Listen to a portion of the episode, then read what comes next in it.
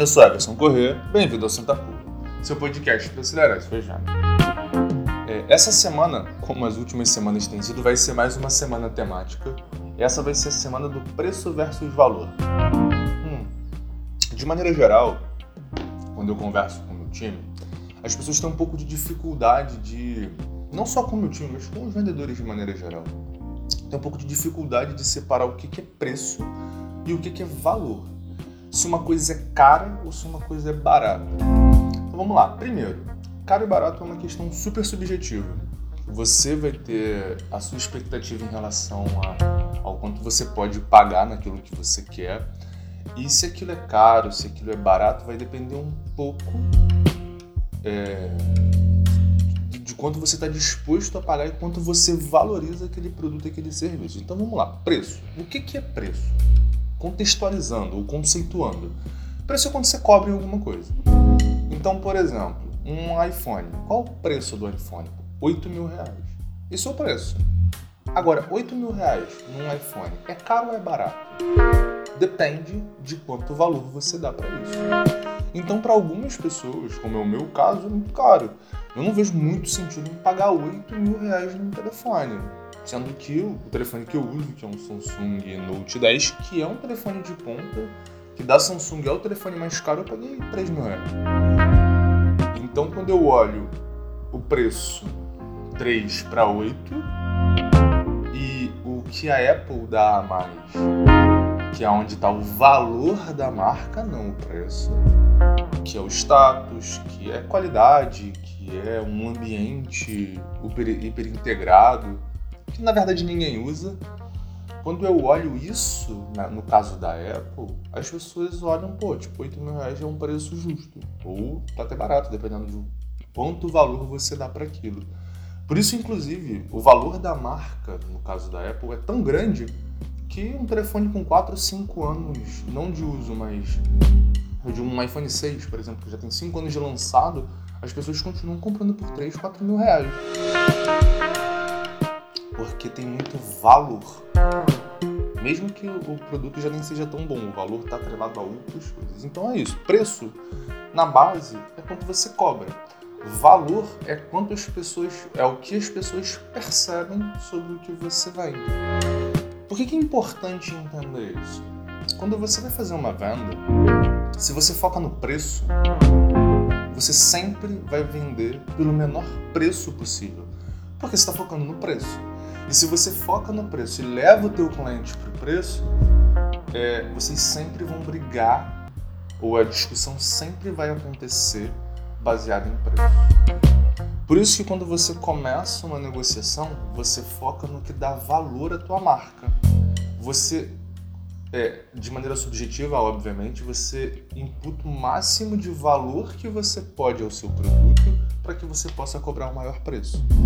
E aí a percepção do cliente, se mesmo uma coisa que tem um preço mais alto é, é barato ou caro, está de acordo com quanto de valor você vendeu.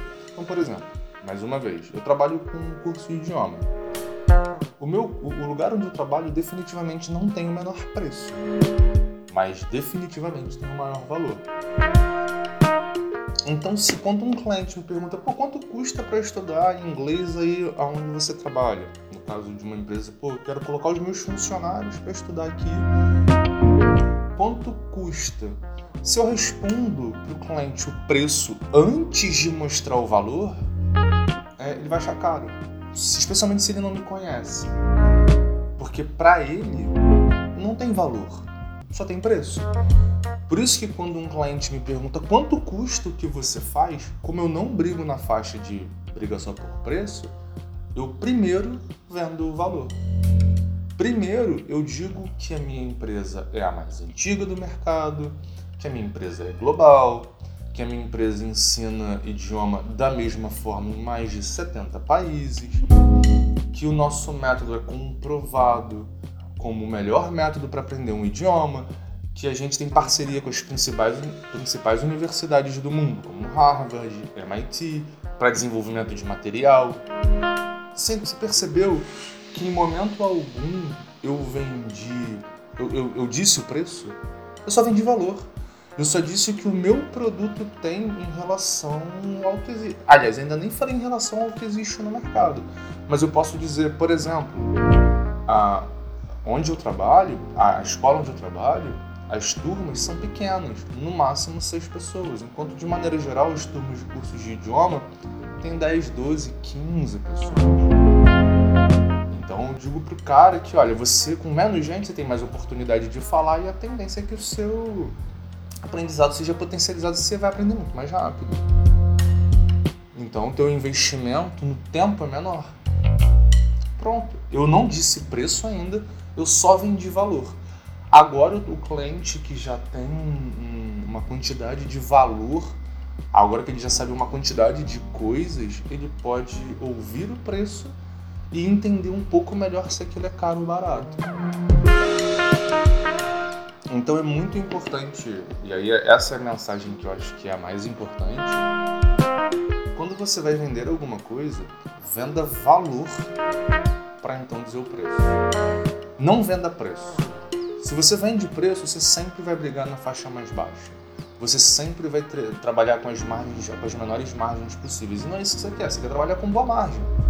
Você quer trabalhar com uma margem, não é só para pegar o dinheiro do cliente, mas é para trabalhar com um serviço melhor, para dar um atendimento melhor, para entregar uma experiência melhor para o teu cliente e ele no final do dia ele vai te pagar e vai achar que o serviço está barato, porque você entrega muito valor.